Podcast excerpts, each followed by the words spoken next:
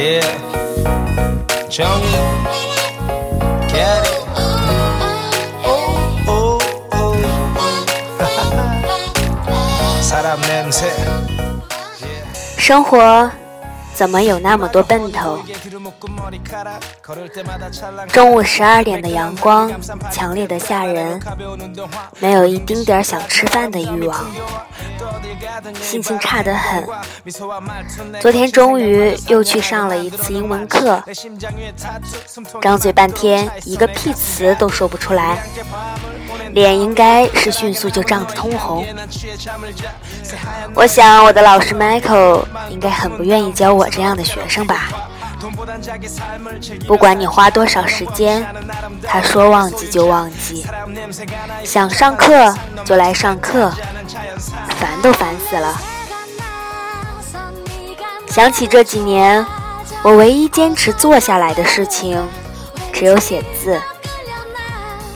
那还是因为写字只需要用电脑，那也只是因为对于写字我一点都不觉得自己很累，而那种让自己觉得很累，但是又努力克服的事情，几乎是没有的。遇见再喜欢的人，对方如果第一次没什么好脸色，我也就逼自己自杀了。倒不是年纪渐长的原因，而是懒得努力，懒得解释，懒得花时间。不是说了吗？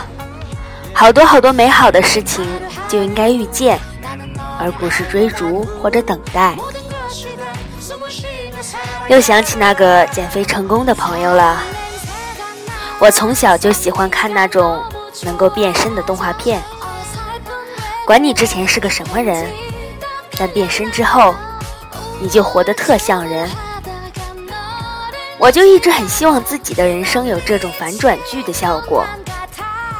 可我啊，一切事情都是慢慢的、慢慢的才变化，就好像把青蛙放在凉水里，然后一起加温，游着游着就熟了，一点死的痛苦都没有。嗯，我好像就是这样，一切都是慢慢的。虽然没有什么不好，但就是希望来一点反转剧的效果。哇，掀开 T 恤六块腹肌，在机场被人用英语侮辱，然后张嘴四国语言轰回去，那才有点意思。每次幻想起这些场景吧，心里就特别开心，觉得生活好有奔头。